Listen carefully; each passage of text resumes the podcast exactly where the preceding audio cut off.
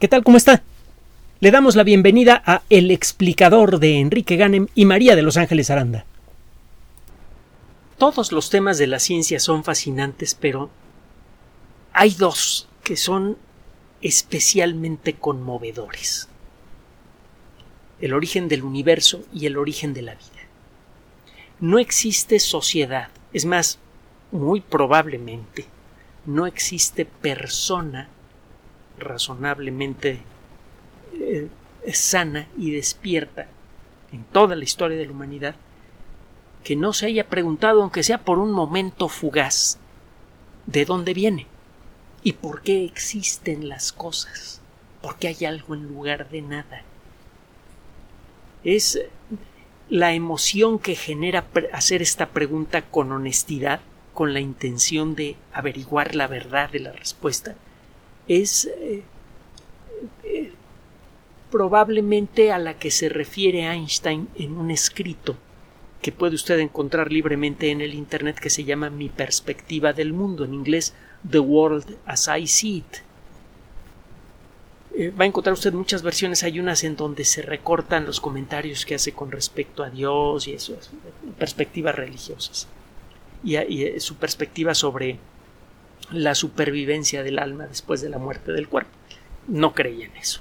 Pero bueno, el caso es que si usted eh, se pone a pensar en un momento silencioso, sin que existan las distracciones de todos los días, los ruidos, las pantallas llenas de payasos gritones, este, ah, el, el escándalo de la calle, si tiene usted un momento en silencio y después de tener la mente en blanco, aunque sea por unos minutitos, se pone a pensar que todo lo que hay a su alrededor y usted mismo como ser pensante tuvieron, tuvimos un origen, eh, la sacudida emocional va a ser bastante grande. Es en, en, ese sentimiento en donde encuentra usted, como dice Einstein, las bases, por ejemplo, del impulso que, que, que mueve a los artistas y a los científicos también. Hay más en común entre científicos y artistas de lo que mucha gente quisiera reconocer. Bueno, el caso es que durante mucho tiempo estos temas fueron eh, simplemente fantasías. En, en, el mundo de la ciencia no existía forma de abordar estos temas eh, de manera sistemática. En el mundo de la ciencia usted propone ideas que puedan ser verificables con una observación o con un experimento. Y eh, nadie, a nadie se le ocurría hasta el siglo XIX de qué manera se podrían hacer experimentos u observaciones que permitieran establecer el origen de la vida. Sabemos que hay rocas que son más antiguas que otras, que si usted busca de la manera apropiada puede encontrar fósiles como este que tengo aquí enfrente. Eso lo sabemos desde hace muchísimo tiempo. Pero en el siglo XIX todavía no existía forma de ponerle fecha a esta roca. Este en particular es un pez que tiene 38 eh, millones de años. Es de una cantera muy conocida. De hecho, usted puede ir a algunos rincones de esa cantera, le paga a los dueños y puede sacar fósiles está en, Estados Unidos. Este, pues no, no lo fui a sacar, yo lo compré, pero bueno, pues, si, si, usted vive allá y tiene ganas, puede ir a sacar fósiles a la cantera eh, eh, que está asociada con la formación Green River. Bueno, el caso es que, y es emocionante liberar un fósil de la roca, saber que ese fósil ha estado millones y millones y millones de años encerrado en la roca y que la primera luz que ve es ese fósil en tanto tiempo le llega gracias a lo que usted hizo, liberar el fósil de la roca. Es muy bonito. Bueno, el caso es que eh, no había forma de ponerle fecha a las rocas y por lo tanto no había forma de empezar a hacer un estudio realmente sistemático de las rocas del mundo para ver cuáles son las más antiguas y tratar de encontrar en ellas evidencias del origen de la vida. Esto cambió en el siglo XX. Más o menos en paralelo con nuestro entendimiento sobre el origen del universo. La idea de poder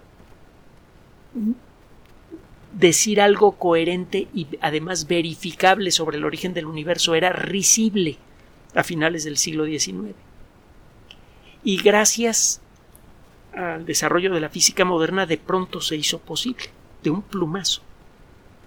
Cuando Einstein presenta la primera versión completa, eh, bueno, razonablemente completa de la teoría general de la relatividad, que fue por allá de, dos, de, de 1916, de pronto para los entendidos quedó claro que los conceptos explícitos precisos de la teoría de la relatividad, que las matemáticas de la teoría de la relatividad, podían servir como punto de partida para explorar la forma en la que ha evolucionado el universo y a partir de eso deducir un origen. Por cierto, es una cuestión curiosa. Nuestra capacidad para explorar el origen de la vida y el origen del universo se deben en buena medida al descubrimiento y en caracterización del fenómeno de la radiactividad. Fue gracias a la radiactividad que empezó a quedar claro que existen ciertas reglas para el fenómeno radioactivo que luego se pueden aplicar a las rocas para calcular su edad. Otro día le platico cómo. Hay varias técnicas, pero todas se basan en, principios, en, en sustancias radioactivas, pues. Y por otro lado, la radiactividad fue una de las claves fundamentales que sirvieron para establecer a los conceptos de la teoría de la relatividad y de la mecánica cuántica, que son las disciplinas que hicieron posible la cosmología moderna, que es la disciplina que estudia la estructura y evolución del universo.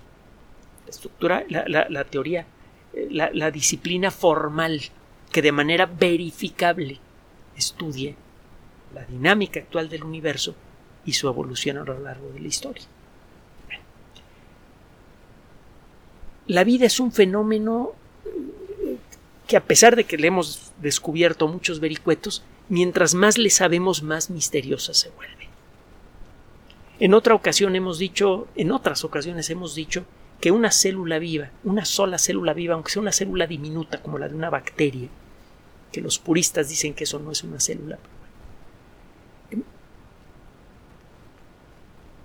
incluso en la célula más pequeña posible, lo que sucede en su interior es escandalosamente más complicado, literalmente millones y millones y millones de veces más complicado que el describir todo lo que sucede en la Ciudad de México a nivel de individuos, todos los días.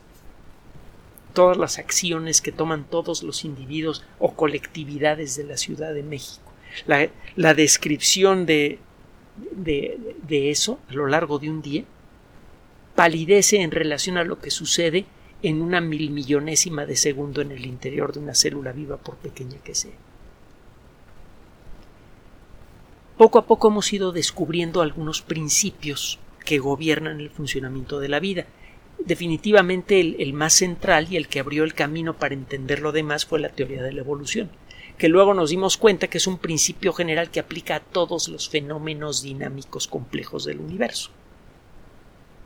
Es una de las muchas consecuencias de, la aplicación de la ciencia al, entendimiento de la vida. De pronto nos dimos cuenta que la vida claramente es un fenómeno natural, que existe sin necesidad de una intervención especial que suspenda las leyes de la naturaleza. Eso hace a la vida todavía más misteriosa. Está escrita en las leyes de la naturaleza. Bueno, definitivamente también el estudiar la historia temprana de la vida es apasionante. Es de lo más emocionante que puede existir desde el punto de vista estético.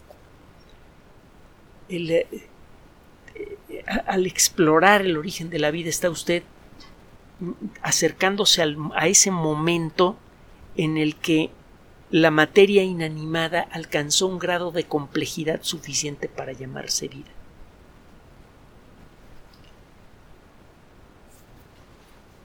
La vida nació hace quizá unos 4.000, 4.100, quizá poquito más, 4.200 millones de años. Hay varios registros antiguos, hay por ahí unos cristales de circón, los hemos mencionado antes, en, eh, hallados en uh, Australia, que se sabe que se formaron cuando una masa de roca fundida empezó a enfriarse mientras se paseaba por encima de una masa de lodo. El agua en ese lodo tenía una temperatura de 20 grados centígrados, lo podemos decir del análisis de esos cristales. Y en estos cristales quedaron atrapados, eh, atrapados granitos de carbón de, las cosas que quemó la lava al pasar sobre este lodo y en ese carbón existe evidencia que sugiere que ya había vida entonces. También hay por ahí unas eh, rocas en, eh, cerca de la región de Quebec, en Canadá, que tienen una estructura molecular que sugiere que había vida ya en, eh, hace entre 3.770 y 4.280 millones de años.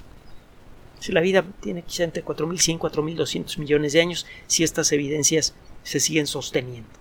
Bueno, una vez que nació la vida, el proceso de evolución pareció darse por vencido, cuando menos eso es lo que queremos entender con base en la muy pobre evidencia que tenemos. Sabemos que la Tierra fue castigada de una manera bestial. Caían meteoritos, algunos de ellos del tamaño de una ciudad o incluso más grandes, con cierta frecuencia en la superficie de la Tierra y esto sucedió por 800 millones de años. Es por eso que los primeros 800 millones de años de historia de la Tierra y de la vida han sido borrados prácticamente del registro geológico. Estas rocas halladas en Quebec son realmente únicas. No ha sido posible encontrar hasta el momento rocas tan antiguas que pudieran conservar alguna evidencia del ambiente que existía en la superficie de la Tierra en aquel entonces. Como consecuencia de esto no sabemos exactamente cómo evolucionó la vida durante ese, intervalo. Las evidencias comienzan a aparecer hace unos 3.700, 3.600 millones de años, cuando estaba terminando esta granizada bestial hecha del cascajo cósmico que quedó de la formación del sistema solar.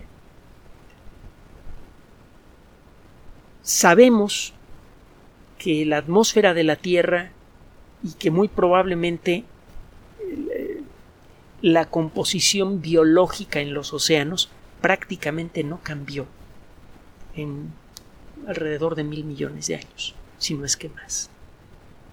Póngase a pensar en lo que es eso. Póngase a pensar en lo que es mil de algo.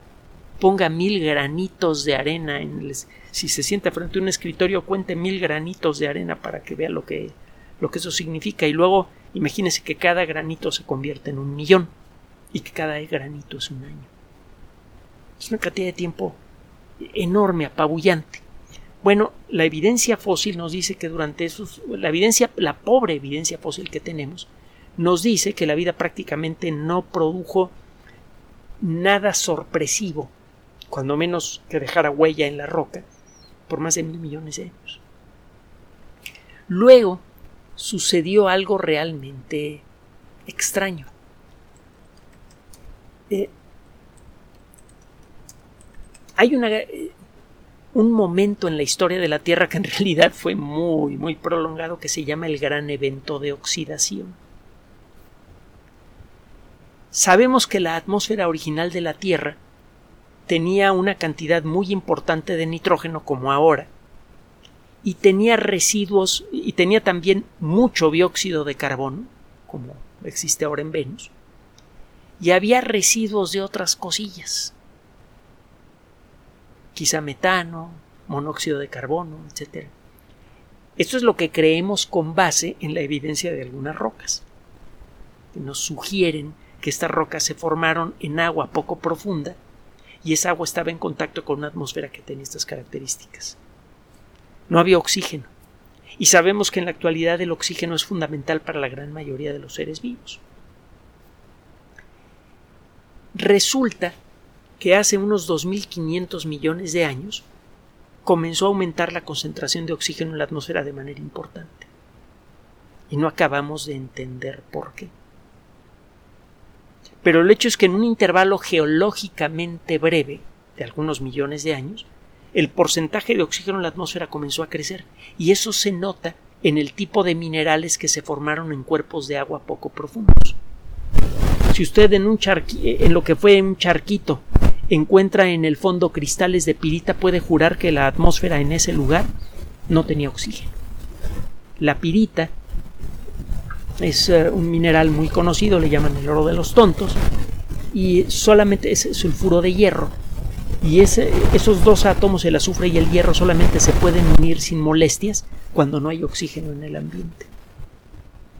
En condiciones eh, oxidantes, es decir, en un ambiente que tenga átomos de oxígeno sueltos o moléculas de oxígeno sueltas, no se forma la pirita usted empieza a buscar rocas antiguas y empieza a encontrar por todos lados evidencia de pirita que se formó en zonas de agua de baja profundidad. Y dice, bueno, pues, eh, es que esa agua estaba en contacto con una atmósfera que no tenía nada de oxígeno. De lo contrario, no se habría formado la pirita. Es una de muchas evidencias. Y de pronto esa evidencia comienza a desaparecer. Y además las rocas que hay en el, que se formaron en aquel entonces en el fondo del mar se llenan de unas manchas de color rojo brillante se, se, llaman estas estructuras eh, formaciones de hierro en banda. Búsquelas en la Wikipedia. El mar estaba cargado con eh, moléculas ricas en hierro que flotaban libremente en el agua. Esto solamente ocurre cuando en el agua no hay nada de oxígeno disuelto. Cuando entra un poco de oxígeno en agua que ha disuelto iones de hierro, los iones de hierro, átomos eléctricamente desbalanceados se pegan a átomos de oxígeno y forman óxidos de hierro de color rojo que forman unos glóbulos gelatinosos que se van al fondo del mar. Bueno, pues usted empieza a ver la aparición de una gran cantidad de glóbulos de hierro y empieza a ver usted otras evidencias de que el oxígeno estaba aumentando hace 2.500 millones de años. Eh, un estudio más detallado de cómo fue el gran evento de oxidación revela que ocurrió en varias etapas, pero bueno, arrancó hace más o menos 2.500 millones de años. Eh, de hecho, casi exactamente hace 2.500 millones de años. Y es crucial entender qué pasó entonces, porque a partir de que comenzó a oxidarse la atmósfera, la vida empezó a acelerar su proceso evolutivo visible el tipo de fósiles que empieza usted a encontrar en las rocas empieza a hacerse más, más variado. Empieza usted a encontrar eh, diferencias obvias en los organismos unicelulares que existían en aquella época y dejaron eh, huellas en distintas estructuras, por ejemplo, unas que parecen hechas de pan de hojaldre que se llaman estromatomitos, búsquelos en Wikipedia también. Todo parece indicar que al seguir creciendo la concentración de oxígeno se llegó a un punto en el que las células que se habían acostumbrado a, vivir en un ambiente rico en oxígeno, el oxígeno normalmente es un gas venenoso, eh, eh, las células que se acostumbraron a vivir en un ambiente rico en oxígeno empezaron a funcionar con mayor rapidez. El oxígeno libera mucha energía en las reacciones químicas en las que participa.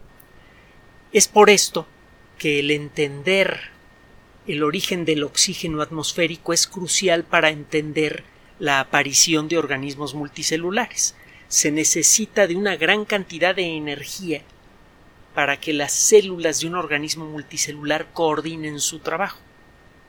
No existen organismos multicelulares que puedan vivir en ausencia de oxígeno. Sí existen bacterias que lo hacen, pero no organismos multicelulares, cuando menos no organismos multicelulares muy activos. El caso es que el trabajo eh, del día de hoy acaba de ser publicado en la revista Nature Geoscience y revela precisamente uno de los aspectos más interesantes del proceso de evolución de la vida en relación al oxígeno. Resulta que hace 2.500 millones de años comienza este fenómeno, el gran evento de oxidación, comienza a aparecer una gran cantidad de oxígeno en, la atmósfera, eso hace que se oxiden los océanos. Y bueno, este proceso mm, seguramente ha ocurrido no solamente aquí en nuestro planeta. Ahorita vamos a regresar a esta idea. El entender el origen de este gran evento de oxidación es muy importante para poder entender, entre otras cosas, qué tan viable es que exista vida inteligente en otros lugares del universo.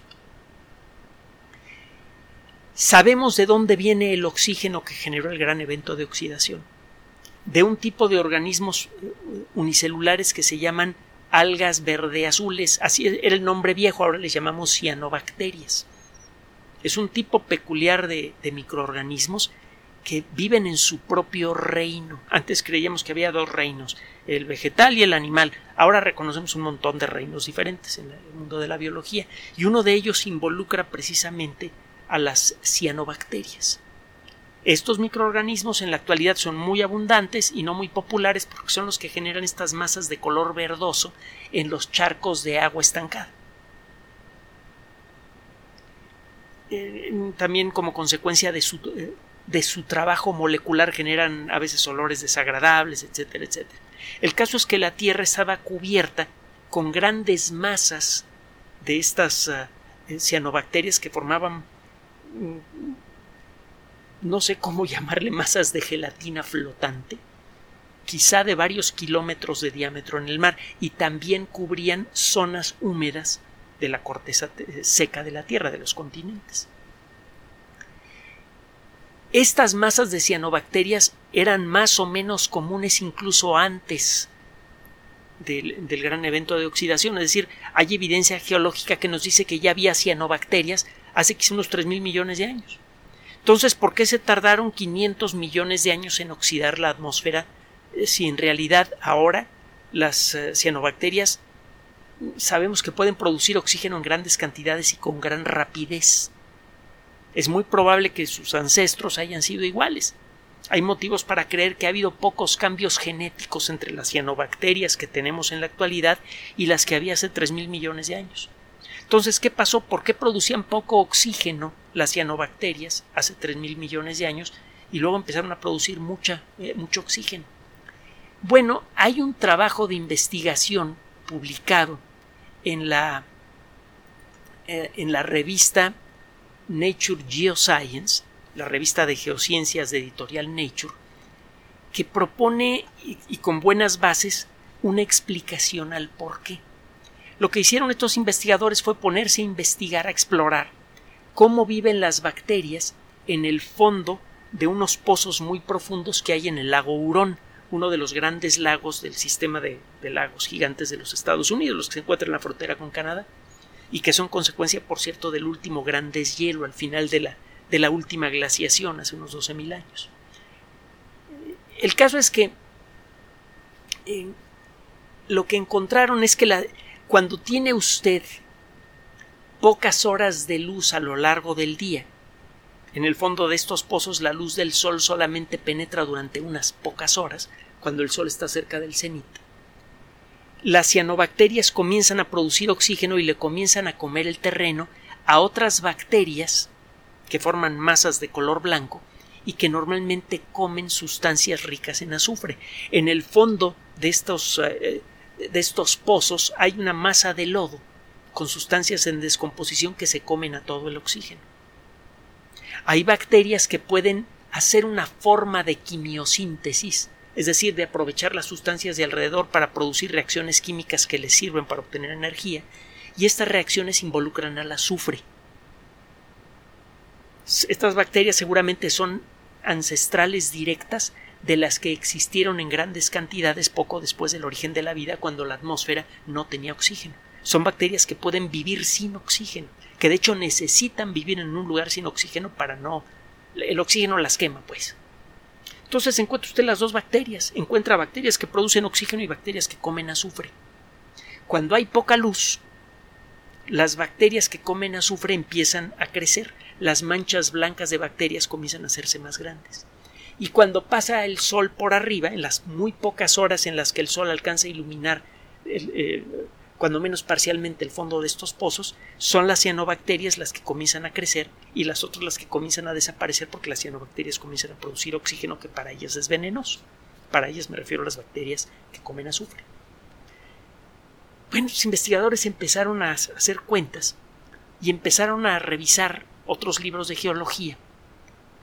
Sabemos, gracias a la teoría de Newton, que la presencia de la Luna ha tenido un efecto muy importante en el ritmo con el que la Tierra gira sobre su eje y también ha ayudado a orientar el eje terrestre. en otra ocasión vamos a platicar de la enorme importancia multifactorial de la Luna en la evolución temprana de la vida. Tuvo muchas influencias diferentes en la evolución de la vida de la Luna.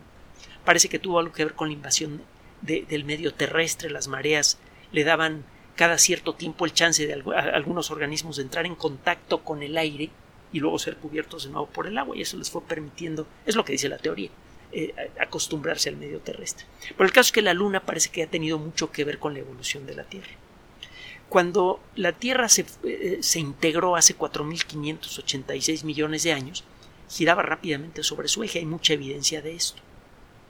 Sabemos, por ejemplo, que hace unos 400 millones de años, cuando ya había fósiles que eh, por todas partes, que el día duraba probablemente entre 18 y 20 horas.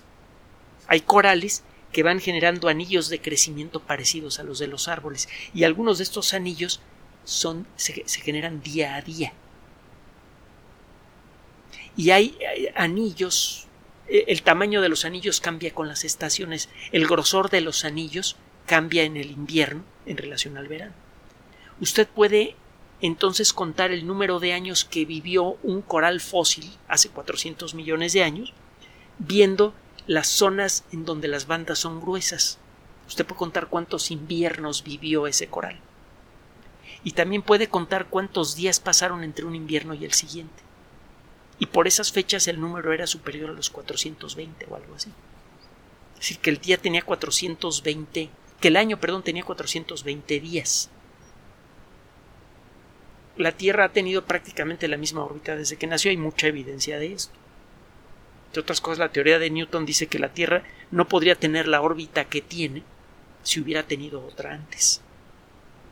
La, Tierra tuvo que haber nacido con la órbita que tiene porque el, conseguir que la Tierra eh, eh, adopte una órbita estable después de haber vivido en otras circunstancias sería prácticamente imposible.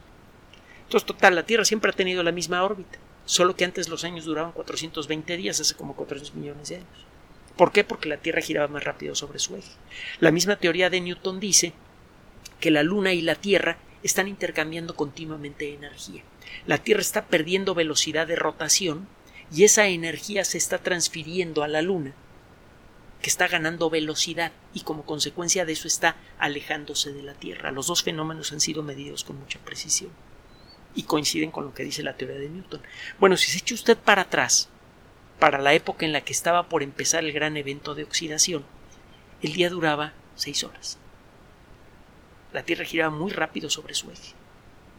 Y por esas fechas, eso es lo que calculan estos investigadores, el lento frenado gravitatorio de la Luna sobre la Tierra consiguió hacer que la luz del Sol brillara por una cantidad de tiempo suficiente en las grandes masas de cianobacterias para que pudieran producir más oxígeno que el que consumían. Todos los seres vivos consumen oxígeno, incluso las plantas. Todo mundo necesita oxígeno. Algunas plantas son consumidoras netas de oxígeno, por eso entre otras cosas no conviene tener plantas de maceta en el interior de una casa. ¿Usted cree que oxigenan el ambiente? Sí, durante el día cuando les pega la luz del sol, de noche se lo comen. Bueno, a la hora de hacer cálculos dijeron, bueno, es que calculando el ritmo con el que comenzó a perder velocidad la Tierra, velocidad de rotación la Tierra por la acción de la Luna, más o menos hace 2.500 millones de años, y bueno, y conociendo lo que necesitan las cianobacterias para producir más oxígeno del que consumen, más o menos hace 2.500 millones de años, se debieron dar las circunstancias que le permitieron a las cianobacterias producir mm, en términos netos más oxígeno que el que consumían. Se convirtieron en productores netos de oxígeno. ¿Por qué? Porque el día duraba el suficiente número de horas como para permitir que la luz del sol iluminara a las cianobacterias el tiempo suficiente para generar más oxígeno que, que el que consumían durante la noche. Todo checa.